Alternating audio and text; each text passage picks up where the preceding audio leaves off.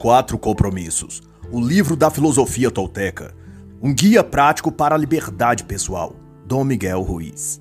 Este não é um audiobook ou narração da obra, mas uma análise onde posso fazer ilações, comparações ou exemplificações com quaisquer ou eventuais expedientes da atualidade ou cultura. O autor, Dom Miguel Ruiz, é mexicano formado em medicina é escritor e tem a seu favor o ser de uma linhagem ancestral mística xamântica chamada Cavaleiros da Águia, herdeiros da tradição tolteca. Dom Luiz, depois de seguir, no entanto, um caminho secular e afastado do legado espiritual de sua família, retornou ao seu chamamento após sofrer um grave acidente de carro e passar por uma experiência de quase morte. Os toltecas, por sua vez, foi uma civilização anterior aos astecas, vividos na região Mesoamérica, que constitui hoje o que seria o México, Honduras e América Central no geral. Os escritos astecas relatam o povo tolteca e falam dele como grandes artesãos, grandes intelectuais e prodigiosos em obras, artes e ciências. Nesta obra, Miguel Ruiz resgata o que denomina de sabedoria antiga tolteca, ou filosofia tolteca. Como Nagual, Dom Ruiz arroga a missão de guiar os indivíduos para o bem, a verdade e a sabedoria, que conduz à libertação dos hábitos viciosos arraigados na existência humana e que leva as pessoas a uma vida de sofrimento e limitações. Nagual, por conseguinte, é aquele que, por ancestralidade tolteca, tem o dom e missão de transmitir o caminho de sabedoria tolteca para uma vida mais livre e mais leve. O termo Nagual, no dizer antigo dos índios toltecas se refere a tudo aquilo que existe e não podemos perceber, e contrasta a expressão tonal, que significa aquilo que existe e podemos perceber com os sentidos comuns. E nos conta então o autor que os toltecas eram homens e mulheres de sabedoria não só uma nação ou raça, como dizem os antropólogos, mas cientistas e artistas unidos para explorar e conservar a sabedoria espiritual e as práticas dos antigos. E ele vai dizer então que a sabedoria esotérica tolteca sempre se manteve incorporada em diferentes linhagens de Nagual, que são os mestres toltecas ou herdeiros da sabedoria antiga desse povo e esse conhecimento foi transmitido pelos que tinham essa missão de compartilhar e devolver sabedoria ao povo. E Dom Miguel Ruiz é um desses sábios e caracteriza os ensinos toltecas como uma forma de vida, uma fonte de felicidade e amor. Há três mil anos atrás, começa ele a contar, havia um ser humano como eu e você, que vivia perto de uma cidade cercada de montanhas. Embora estudasse para se tornar xamã, como seus ancestrais foram, ele sentia que existia algo a mais. Um dia sonhou que viu o próprio corpo dormindo. Olhou para o céu e viu milhares de estrelas. Olhou suas mãos, sentiu seu corpo e escutou sua própria voz dizendo: Sou feito de luz, sou feito de estrelas. E percebeu ao olhar para o céu que não eram as estrelas que criavam a luz, mas a luz que criava as estrelas. Tudo é feito de luz, disse ele, e o espaço no meio não é vazio. E soube então que a luz é a mensageira da vida, porque está viva e contém todas as informações, e chamou as estrelas de Tonal e a luz entre elas de Nagual. E percebeu que o espaço e a harmonia entre os dois eram criados pela vida, pela intenção. A vida é a força do absoluto, do supremo, do Criador que tudo cria. E essa foi a sua descoberta. Tudo que existe é uma manifestação do ser que denominamos Deus. A percepção humana é apenas a luz que percebe a luz. A matéria é um espelho. Tudo é um espelho que reflete a luz e cria imagens a partir dessa luz. Fora isso, é tudo um sonho, o mundo da ilusão, a fumaça que nos impede de enxergar quem somos.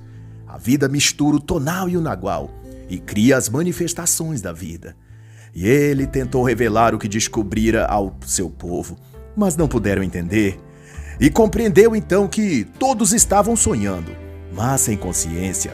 Havia uma parede de nevoeiro entre os espelhos, uma parede construída pela interpretação das imagens de luz, o sonho dos seres humanos, e percebeu que logo ele também esqueceria de todas as visões que tivera e decidiu chamar a si mesmo então de espelho enevoado. Para que sempre soubesse que a matéria é um espelho e a névoa do meio é o que nos impede de saber quem somos.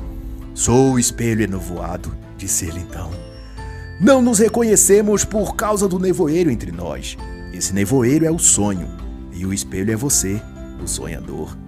E Dom Miguel também vai dizer que a principal função da mente é sonhar. Todos sonhamos. Quando o cérebro está acordado, e também quando ele dorme. A diferença, diz Miguel Ruiz, é que quando o cérebro está desperto, existe uma moldura material que nos faz perceber as coisas de forma linear. Quando vamos dormir, não temos essa moldura e o sonho muda constantemente. Existe também o grande sonho, o sonho da sociedade ou sonho do planeta. Um sonho coletivo de bilhões de sonhos menores que juntos formam o sonho da família, da comunidade, do país e o sonho de toda a humanidade. Esse sonho coletivo, descreve ele, inclui todas as regras da sociedade, as crenças, leis, religiões, as culturas, as formas de ser e governantes. Esse sonho exterior possui regras. E imediatamente quando nascemos, somos inseridos nelas e somos ensinados a chamar isso de realidade. Nesse sonho, também diz o autor, aprendemos como nos comportar, o que é bom e ruim, o certo e o errado, o feio e o bonito. Todos esses conceitos e paradigmas já existem nesse sonho, e tudo o que fazemos é aprender e acreditar neles e segui-los. E como tudo o que fazemos para manter o sonho é dar atenção e acreditar nele, somos levados a pensar que receber atenção é o que há de mais importante na vida. E então, desde crianças, aprendemos a desenvolver maneiras criativas de chamar a atenção pais, professores, amigos, o sonho exterior também faz isso, escreve Miguel Ruiz. Captura nossa atenção e nos ensina em que acreditar, como falar e que linguagem usar para nos mantermos nesse sonho. E uma vez que estabelecemos isso, criamos um acordo com nosso sonho, um compromisso com tudo o que há e já havia nesse grande sonho coletivo mesmo antes de nascermos. Esse acordo envolve, por conseguinte, as crenças, aquilo em que acreditamos. E é assim que aprendemos e somos condicionados desde crianças a acreditar que as coisas são como nos disseram que são. Porque esse acordo foi estabelecido pelos que viveram antes de nós. Nós chegamos ao mundo e esses acordos, essas crenças já existiam. Tudo o que tínhamos a fazer é acreditar neles e segui-los. E ao seguir, concordamos com eles, e eles passam também a ser parte de nós. E nossa fé neles, dirá o autor, será o que controlará o nosso sonho de vida. E Miguel Ruiz vai então ponderar que esse processo de crença, consentimento e acordo com o sonho coletivo é um processo de domesticação dos seres humanos. E por meio dessa domesticação é que treinamos como ser, como agir, em que acreditar. E do sonho exterior captamos os elementos que também devem compor nosso sonho interior. E depois disso estamos prontos. Somos um animal domesticado. E, por efeito, julgamos e detratamos qualquer um que não cumprir explicitamente esse mesmo processo, emergindo então a nós e aos outros num sistema de punição e recompensa. O mesmo que também fomos expostos quando crianças. Se obedecermos às regras dos sonhos, cremos nela e as seguirmos, somos recompensados com elogios, com amizades, aceitação. E quando paramos de crer no que o grande sonho diz, deixamos as regras coletivas ou falhamos em ser e pensar como a maioria, somos então punidos com o banimento social. Não somos aceitos no grupo, somos chamados de errados, xingados, isolados. E para não ser rejeitado, então, cada um busca ser a cópia exata e fiel uns dos outros todos agindo, falando e pensando como a maioria, fingindo ou se esforçando ou domesticando-se, todos para serem iguais, cópias uns dos outros. E a domesticação é tão forte, pontua Dom Luiz, que num ponto determinado de nossa vida, não precisamos mais que nos domestiquem. Somos também treinados que nós mesmos nos domesticamos e também punimos a nós mesmos se não agirmos conforme as regras. Internalizamos então o sistema de crenças que o grande sonho do mundo nos condicionou a viver. E desse modo, então, nos tornamos o nosso próprio juiz e carrasco. E não é preciso ninguém para nos punir ou reprovar e nem para dizer como devemos seguir.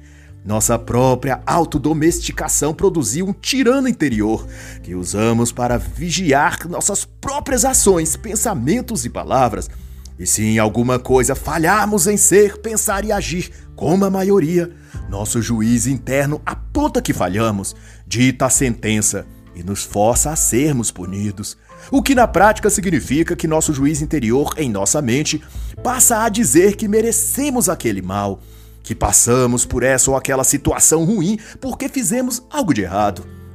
Estamos corretamente sendo punidos pela vida, pelo destino, pelo karma. E o que há de pior ainda é que, dado isso, passamos também a não lutar para sair daquela situação, seja qual for. Passamos a nos achar merecedores do caos, da tragédia, daquilo de ruim que está acontecendo. E de então vamos aceitando mentalmente o lugar e posição de derrotados, de fracassados, achando que aquele é o nosso lugar. E que não ter nada, ou que nada dá certo, é o que merecemos na vida.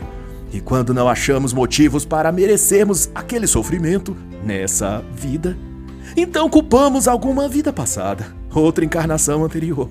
Ou então dizemos que é mistério divino. Mas uma coisa sabemos: que estamos passando por aquilo porque merecemos. E uma vez estabelecida essa crença, ocorre em seguida o desenvolvimento também de outra crença, a de vítima. A pessoa agora não apenas é juiz e carrasco de si mesmo, mas também se vê como vítima. Ela é vítima das circunstâncias, das tristezas, das vicissitudes da vida. E como vítima, ela carrega a culpa, a dor, a responsabilidade que outros atribuíram a ela, como um fardo do destino, um peso que deram a ela para carregar. E como grande vítima, cabe a ela renunciar seus próprios sonhos para ajudar a realizar o dos outros. Mas a vítima também se ressente e diz: Coitada de mim, não sou bom bastante, ninguém gosta de mim, nada para mim dá certo, tenho azar, ninguém me ajuda, ninguém vê o meu valor, o meu sacrifício. E é quando a parte dela, que é o juiz e carrasco, concorda e diz: Sim, você não é bom bastante. Você é fraco, incapaz. Você não presta para nada. Você não faz nada certo. Você não merece amor. E, submetido a esse sistema de crenças, a pessoa vira refém de sentimentos e de pensamentos que a empurram cada vez mais para baixo. Os próximos estágios serão então a depressão e suicídio, podendo também passar por alcoolismo, dependência em drogas. Quebrar essas cadeias de pensamentos abre verdadeiras feridas emocionais profundas. E por isso poucos se arriscam a mudar essa situação.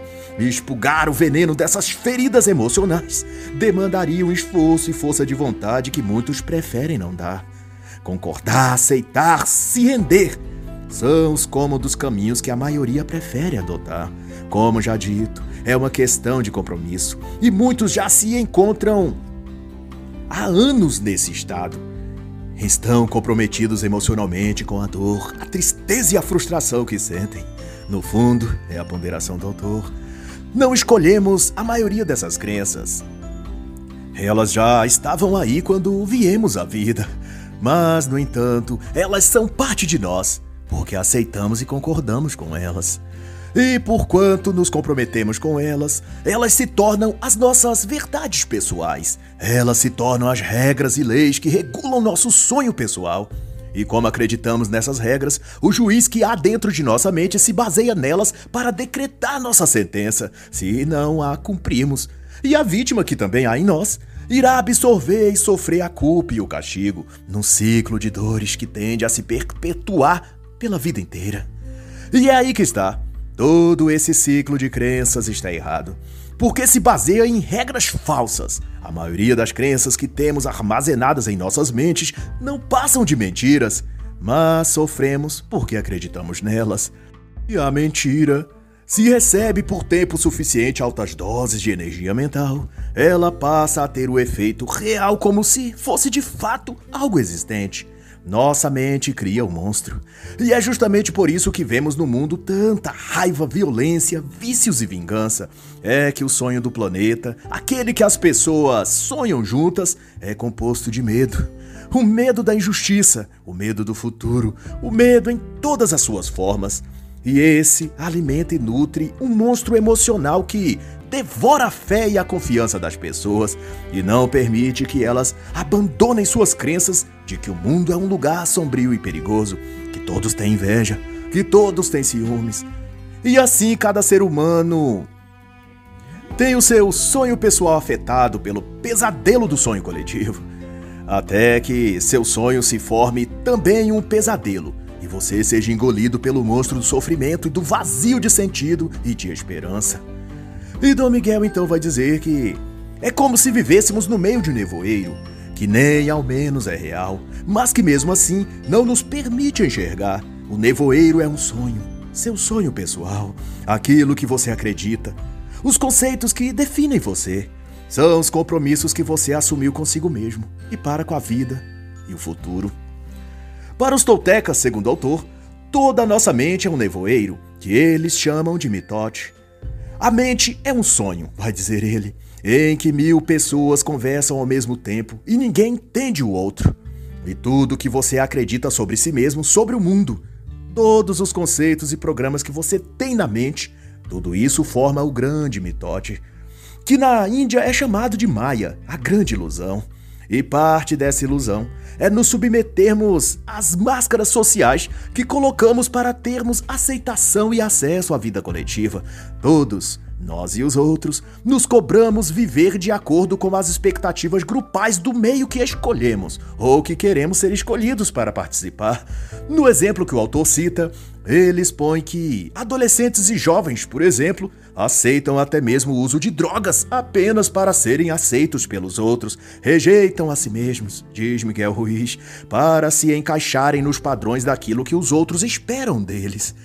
Tornam-se autodestrutivos, fazem mal a si mesmos se necessário, só para terem acesso àquele grupo ou meio social.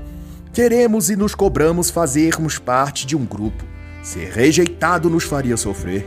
Estar sozinhos é nos sentirmos fracos e ninguém quer se sentir vulnerável ou excluído. E para Ruiz, essa é a causa de por que muitos aceitam até relacionamentos abusivos, toleram serem humilhados e maltratados ou até feridos emocional ou fisicamente. É que o sofrimento de serem rejeitados para eles doeria mais a sensação de que foram rejeitados, de que não foram aceitos ou dignos de estar naquele grupo ou com aquela pessoa, isso lhes doeria mais do que qualquer outra coisa. Por isso toleram, por isso aceitam viver com aquele mal. Esse é um tipo de acordo ou compromisso que fazem com a dor e o sofrimento. É o preço que aceitam pagar para receberem atenção e amor. Embora nenhuma dessas coisas seja de fato amor. Mas, de todo modo, é o único tipo de sentimento que a pessoa nessas condições acredita que mereça ou seja capaz de receber. Mas, se você quer viver alegria e realização, desafio o autor. Precisa encontrar coragem para romper esses compromissos, baseados nesses medos e dramas emocionais, e conclamar seu poder pessoal. Ao nascer, cada um de nós recebemos uma carga de poder pessoal e desperdiçamos criando compromissos emocionais com crenças e hábitos que só nos fazem fracassar. E quanto mais apegados ao sonho do planeta, mais comprometidos ficamos com as crenças coletivas. Mas todos temos poder pessoal bastante para libertar-se, e cada vez que destruímos algum desses padrões mentais, a energia que era usada para mantê-lo se dissipa e retorna para nós, nos dando uma carga de poder pessoal ainda maior para alterar mais e mais nossa vida e derrubar de vez todo o sistema que nos obrigava a viver enfraquecidos e frustrados. E o autor propõe então quatro compromissos, a fim de que esses destruam e substituam todos os outros compromissos emocionais que criamos a partir da mitote, a grande ilusão que todos vivemos como numa Matrix. E assim, ele apresenta então os quatro compromissos. Um, Seja impecável com sua palavra. 2. Não leve nada para o lado pessoal. 3. Não tire conclusões. E 4. Sempre dê o melhor de si. No compromisso 1, um, Seja impecável com sua palavra. Dom Miguel Ruiz vai elencar que a palavra é o poder que temos de criar, um dom que vem de Deus. Tudo se manifesta por meio da palavra. Ela é o poder criativo do universo e expressa o que se sonha, o que se sente e o que virá a ser manifestado. Nesse aspecto, a palavra é magia. Cria o que não existe a partir da pura intenção e vontade. Mas a palavra é a espada de dois gumes, diz o autor. Pode criar o sonho mais lindo ou destruir tudo. Dependendo de como se usa a palavra, ela pode libertar ou escravizar a pessoa. E, por exemplo, Miguel Ruiz cita que, na Alemanha, um homem manipulou todo um país e o conduziu a uma guerra mundial. Tudo pelo poder da palavra. As palavras desse homem, Hitler, convenceu os outros a cometerem os piores atos de violência, ativou o medo das pessoas, as fez sentirem que estavam ameaçadas, em perigo, que tudo de ruim lhes aconteceria se não fizessem o que Hitler lhes dizia para fazerem. E Ruiz diz também que a palavra, portanto, é como um encantamento, e os seres humanos a usam como feiticeiros, encantando impensadamente uns aos outros. Cada ser humano é um mágico, diz ele. Através da palavra pode encantar como libertar alguém de um encantamento. Lançamos feitiços a todo instante com nossas opiniões. Ei, estou vendo no seu rosto que você não parece bem. Sua cor está estranha. Você parece uma pessoa doente, com câncer. Se aquela pessoa que recebeu essa opinião de um amigo crer e concordar com suas palavras, irá desenvolver a doença e em menos de um ano estará realmente com câncer. Esse é o poder da palavra.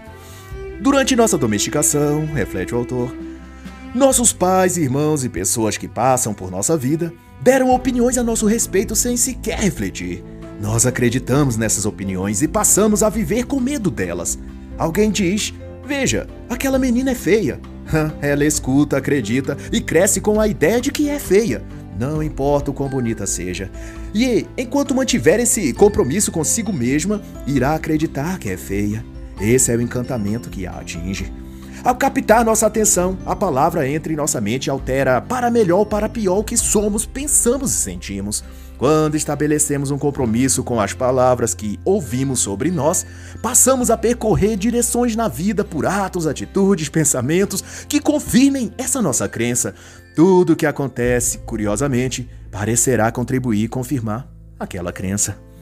Se a pessoa escuta de alguém próximo que ela é estúpida, ou fracassada, ou que nunca dará certo na vida, por exemplo, todas as escolhas que ela irá fazer dali para frente, seus relacionamentos, empregos, estudos, ela tenderá a seguir rotas que confirmem aquilo que ela ouviu e acreditou que era verdade a seu respeito. Quando acreditamos em algo, nossa vida toma aquela direção, mesmo inconscientemente. Quando, porém, a pessoa escuta algo diferente, de que é uma pessoa inteligente, de que tudo dará certo em sua vida, de que ela terá sucesso, etc., e a pessoa decide acreditar nisso, ela rompe o compromisso com as coisas negativas que tinha ouvido e que, portanto, vivia, e passa a viver então um novo conceito e experiência de vida.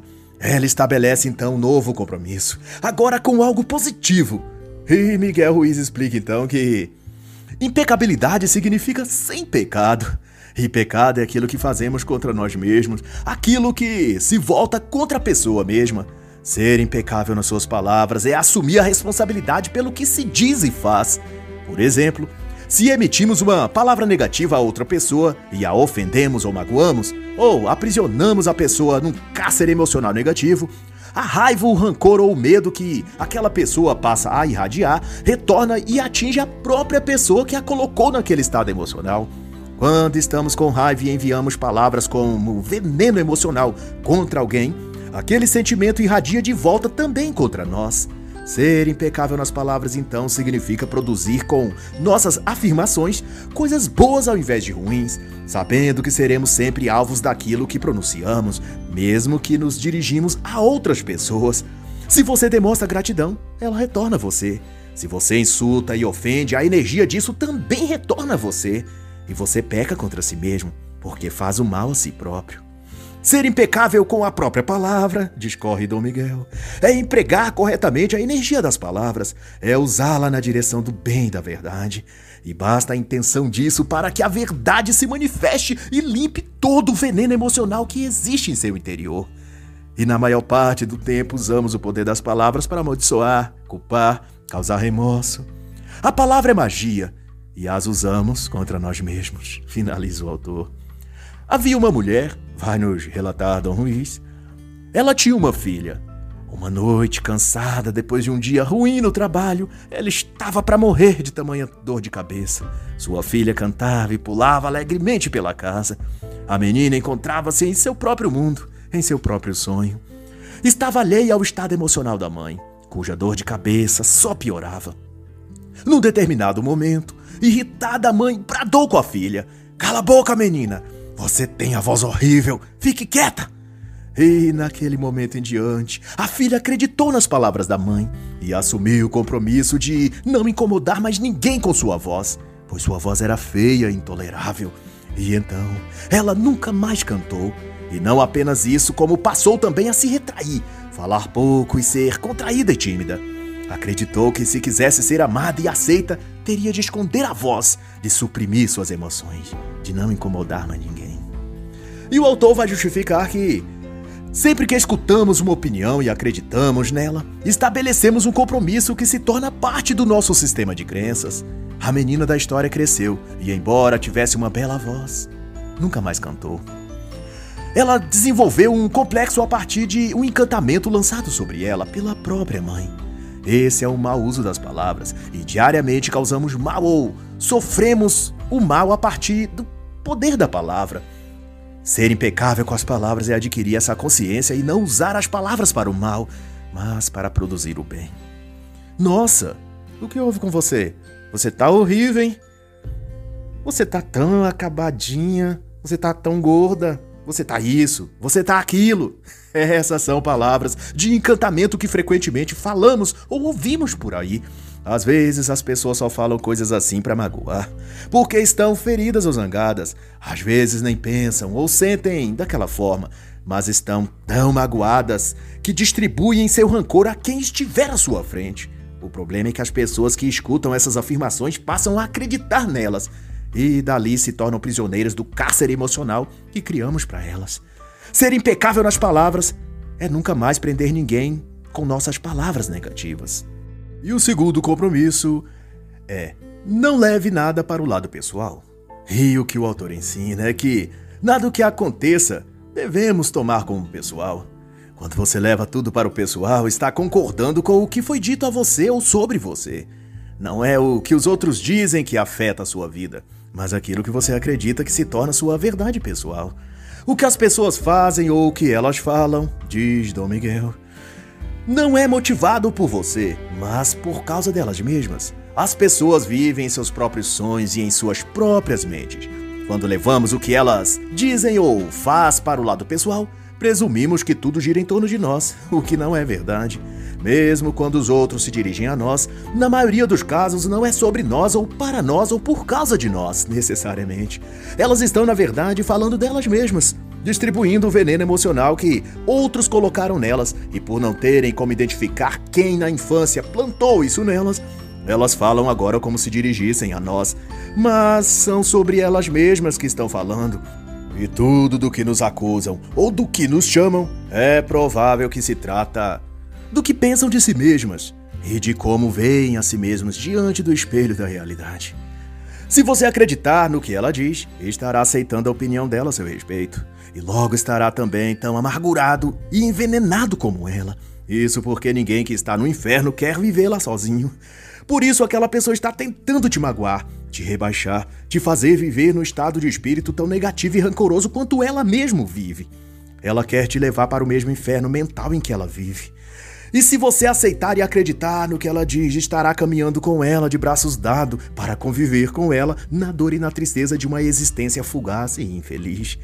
Quando você aceita as opiniões negativas que falam contra você, está abrindo o coração para o veneno que estão tentando colocar em você. Pessoas compartilham aquilo que está sobrando nelas. E se elas estão te oferecendo mal e o veneno, é porque isso está transbordando nelas. Não aceite. Não acredite que você é aquilo que ela diz. Se você aceita o lixo delas como presente, esse lixo passa também a ser seu. Não se comprometa com as opiniões dos outros sobre você. As pessoas falam do que estão cheias e não do que pensam ou veem de fato em você. Na verdade, falam de você, mas nem te enxergam. Estão só olhando para si mesmas diante do espelho. Só veem o próprio rosto desfigurado e quando falam, se queixam, reclamam ou xingam. É contra esse rosto desfigurado que estão esbravejando. Elas não estão vendo você, mesmo quando citam o seu nome. Elas só não têm consciência disso. Mas isso também não é problema seu. Isso não tem a ver com você. Não pegue para você a dor e negatividade dos outros. Se você souber quem você é, não se deixará comprometer pelas mentiras que disseram de que você é péssimo, de que você não vai vencer, de que você não terá nada, ou de que você não é bom nisso, naquilo. Se você levar para o lado pessoal, vai começar a acreditar que elas têm razão e que de alguma forma te conhecem ou te enxergam melhor que você mesmo. Mas como isso seria possível? Já pensou nisso? Como as opiniões dos outros podem ser mais importantes do que a sua quando se trata de você, da sua vida? Como você pode achar que isso faz sentido? Que isso seja verdade?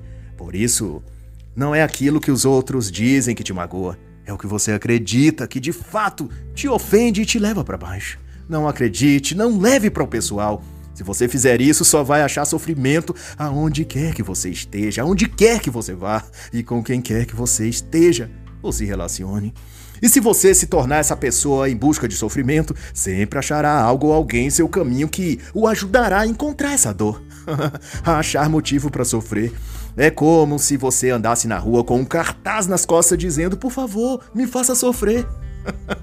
e o vício de sofrer, vai finalizar o autor, é um compromisso que você faz com a dor e com todas as mentiras que disseram sobre você. Enfim, não leve para o pessoal, porque se as pessoas mentem para elas mesmas, porque estariam dizendo a verdade quando falam de você, elas só estão também mentindo quando falam que você não sabe, não consegue, ou que não é bom ou boa naquilo. Você é ótima, você é ótimo, você é brilhante, você é sensacional, você é incrível. As pessoas que não veem isso é porque estão olhando para si mesmas no espelho não repararam quem você é realmente. Não se preocupe com elas. Não ligue para o que elas dizem. Não leve para o lado pessoal. E então, o terceiro compromisso é: não tire conclusões. Tirar conclusões é presumir que sabemos mais do que de fato sabemos é incorporar a premissa de que temos o conhecimento melhor e mais apurado, ou que de alguma forma discernimos melhor as coisas do que os outros, às vezes até mais do que as próprias pessoas que estão envolvidas no fato. Tirar conclusões é também um modo de trazer para si problemas que não deveriam ser seus. É aumentar sua carga de coisas para resolver que não precisava naquele momento. É pedir, portanto, para sofrer. Tirar conclusões é também ter opiniões sobre tudo. É sempre ter o que dizer sobre coisas, eventos, situações que não lhes dizem respeito ou que não se alteraria se você nada dissesse acerca daquilo. Logo, suas conclusões são desnecessárias. Um gasto de energia com algo que nada lhe acrescentará. Normalmente, portanto, quem sempre tira conclusões acerca de tudo vive interpretando mal as coisas. E isso cria juízos equivocados e que induz ao erro você mesmo e os outros que lhe escutam. Tirar conclusões é sempre um juízo precipitado, porque tenta adivinhar as intenções ocultas por trás das coisas, e nem sempre isso ajuda só atrapalha nossa própria vida, já que o grande mitote que aprisiona a todos nos leva a sempre escolher a alternativa ruim dentre as possibilidades quando de diante de possibilidades de interpretações. Por exemplo, você caminha no shopping, nos conta Ruiz, e ao passar por uma pessoa que você conhece, ela sorri para você e segue o caminho dela. Baseado nessa experiência, você pode criar inúmeras interpretações, e aquilo que você concluir irá definir seus sentimentos em relação àquela pessoa e a você mesmo. Você pode concluir que a pessoa sorriu num gesto de carinho, porque gosta de você e você irá definir: Poxa, sou uma pessoa querida, todos gostam de mim. Ao me ver, elas sorriem e me cumprimentam, sou uma ótima pessoa. Ou então, você pode interpretar que o sorriso daquela pessoa era falso que ela podia ter parado e falado com você se tivesse realmente consideração por sua amizade. Ela sorriu por fingimento, será a conclusão. Sou uma péssima pessoa. Os outros não gostam de mim. Se gostasse, teria vindo conversar comigo ao invés de apenas sorrir de longe. Sou miserável, um infeliz, eu não presto. Ninguém quer ser meu amigo. Essas conclusões são fruto das crenças que o mitote nos condicionou. Faz parte do sonho coletivo que estamos sonhando e raramente tem a ver com a realidade dos fatos. Mas presumimos que sabemos mais do que os outros e podemos discernir as intenções, os sentimentos e a verdade por trás de tudo. Tirar conclusões é nossa forma de dizer que somos portadores da verdade, donos do conhecimento. Se acontece algo no mundo, temos a chave correta de interpretação. E Distribuímos a grande verdade por nós descoberta por meio das nossas opiniões concluídas sobre tudo. Você resolve se casar, conta outro exemplo autor, e pressupõe que a esposa pensa, sente e enxerga o casamento da mesma forma que você. Ao viverem juntos, descobre que não é verdade. O marido chega do trabalho e a esposa está brava, mas o marido não sabe por quê. E o caso é que a esposa tirou a conclusão de que o marido é desse ou daquele jeito porque sente assim, ou assim, ou daquela outra forma, quando na realidade não compartilham o que verdadeiramente pensam e sentem, porque presumem que o outro seja capaz de adivinhar seus pensamentos e sentimentos. Sem falar o que sentem, esperam que o outro seja capaz de simplesmente ler seus pensamentos. e nesse ambiente, um conclui sobre o outro que, se ele ou ela não faz o que pensamos e o que queremos, é porque não se importa conosco. E se não se importa, é porque não nos ama. Daí as portas se abrem para as mágoas, brigas, ressentimentos e tudo o que possa decorrer de uma convivência baseada em desconfianças e conclusões precipitadas. É curioso como a mente humana trabalha nesse sentido, também nos dirá o autor. Se os outros nos contam algo, tiramos conclusões. Se não nos contam, também tiramos. Mesmo quando não compreendemos as coisas ou não temos todos os elementos para entender a questão, mesmo assim, nesses casos, tiramos conclusões e passamos a acreditar nelas. E tais conclusões determinará nossas ações e sentimentos dali para frente. E outro ponto, para piorar as coisas, é que quando acreditamos em algo, Presumimos que estamos certos sobre aquilo e passamos a ser irredutíveis ao defender esses pressupostos em que acreditamos. E isso está na política, nos relacionamentos amorosos, nas visões religiosas. É assim que nossa mente, presa ao mitote, à matrix existencial, ao grande sonho da humanidade, funciona. Hum. Romper esse vício de ter conclusões sobre tudo, vai ensinar o autor. Começa parando de nos subestimar ou superestimar, que é se comportar ora como se tudo o que tivéssemos a dizer sobre as coisas fosse de fato importante para o mundo. Nem também o oposto, de julgar que não sabemos nada, que somos burros e não somos capazes de compreender e explicar nada. Podemos mudar nossa vida adotando o simples hábito de dar opiniões acerca do que entendemos apenas, e quando e onde forem solicitadas. Nada além disso. E também desenvolver o hábito de fazer mais perguntas do que querer oferecer respostas a todos e a tudo. Perguntar, pesquisar, reunir mais fatos antes de querer concluir sobre as coisas também ajuda a quebrar o vício de achar que sabemos tudo, inclusive sobre o que nunca lemos ou estudamos. e de então oferecer à humanidade o conhecimento e sabedoria que nem possuímos. Se você não sabe, não conhece ou não compreende, pergunte antes de sair por aí tirando conclusões sobre tudo.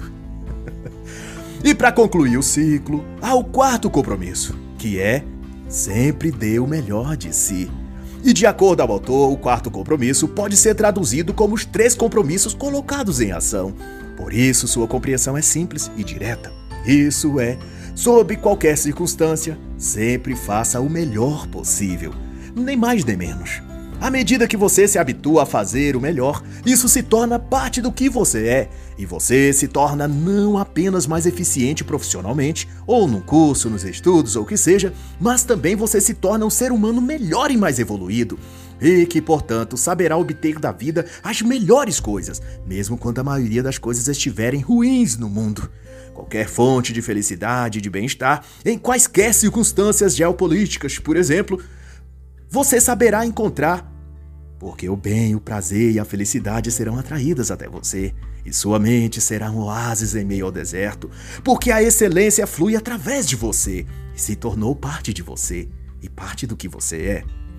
Simplesmente dê o melhor, porque você nasceu para isso.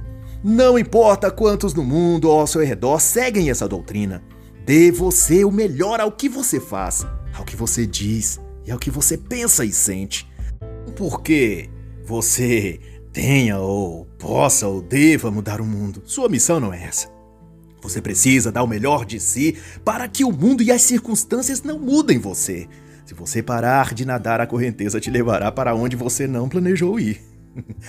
um discípulo procurou o mestre e perguntou quanto tempo ele levaria para se iluminar se meditasse quatro horas por dia. Em dez anos você atingirá a iluminação, disse o mestre. E se eu meditar então oito horas por dia, ao invés de quatro?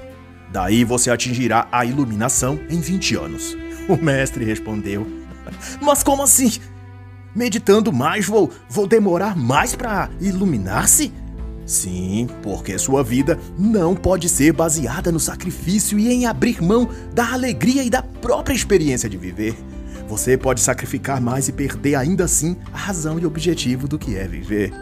Se você pode fazer em duas horas o que está fazendo em quatro, ou fazendo em oito, o que pode fazer com qualidade em quatro horas, significa que algo em você está errado e você não está dando o melhor de si.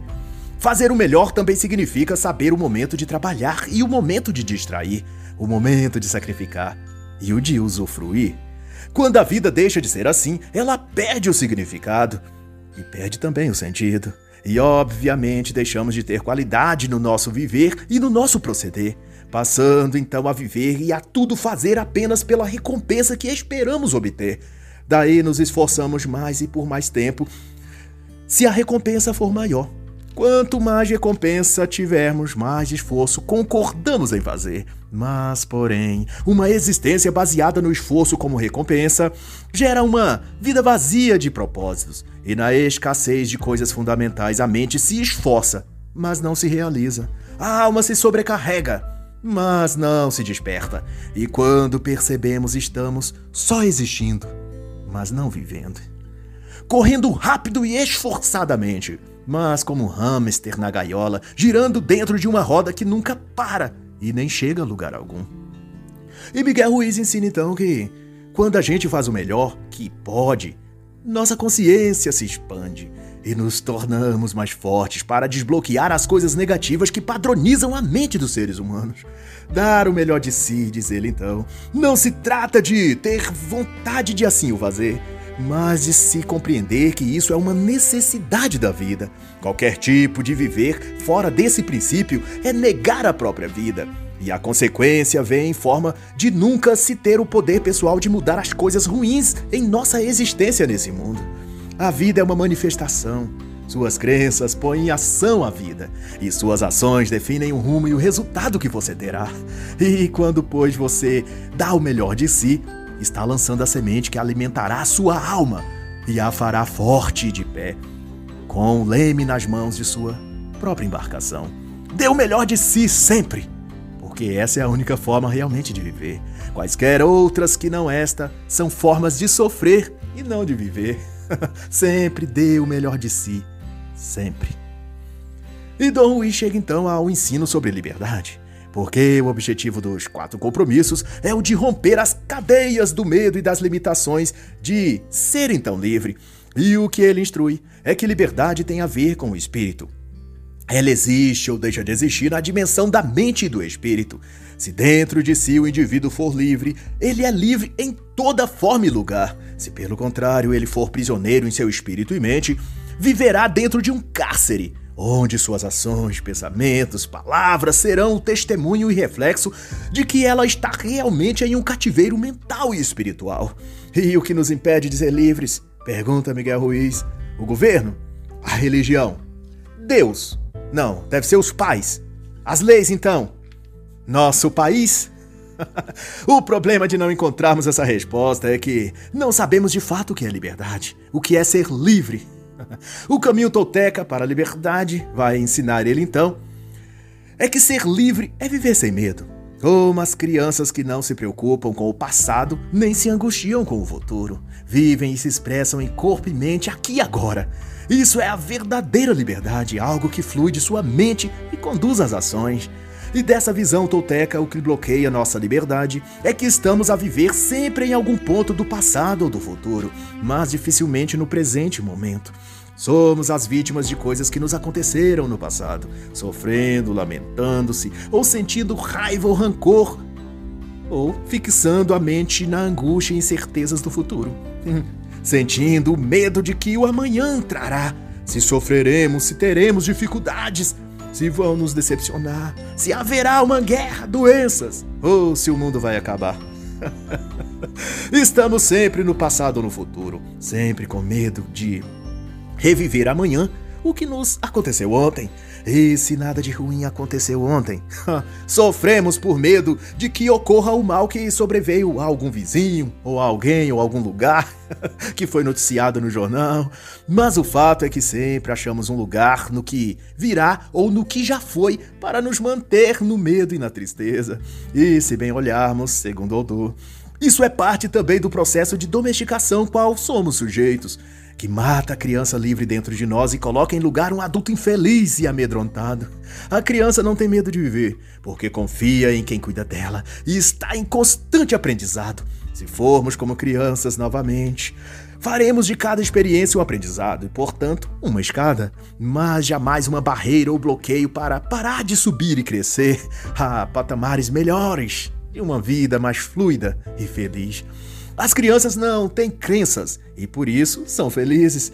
Como adultos, estabelecemos uma multidão de fórmulas, crenças, costumes que dizemos que são técnicas infalíveis para sermos felizes ou prosperarmos, mas que são só bloqueios para disfarçar nosso medo de viver, nosso medo de existir no aqui e agora. Porque viver, ao contrário do que nos ensina a religião, é mais assustador do que morrer. Nosso verdadeiro medo não é de morrer, mas de acabarem as desculpas, os motivos e razões que usamos para não viver, e então termos de assumir verdadeiramente que não sabíamos como ser livre.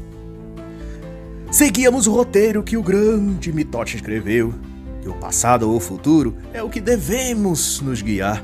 E quando esse estoque de pretextos para de funcionar e a mente não aceita mais esse calabouço mental, a alma então clama para ser liberta. E nos encontramos em desespero, porque nunca antes tínhamos deixado o caminho livre para seguirmos sem barreiras. No caminho tolteca para a liberdade não existem líderes nem seguidores, e isso assusta aqueles que sempre viveram como um cabestros e as mãos que seguravam as rédeas é que apontava para onde ir. Ao viver livre, o indivíduo faz as próprias escolhas. Sabe o que der certo ou que o que der errado é de sua própria decisão. Ele não tem a quem culpar. E isso assusta tanto. Mas ser livre não requer medo, porque os próprios erros e descaminhos no percurso se transformam pela providência em degraus que conjuntamente levam à realização do sonho pessoal. Não há, portanto, motivo para ter medo. Não há nenhum motivo para não ser livre. E assim encerra a análise da obra Os Quatro Compromissos, o livro da filosofia tolteca. Um guia prático para a liberdade pessoal, de Dom Miguel Ruiz.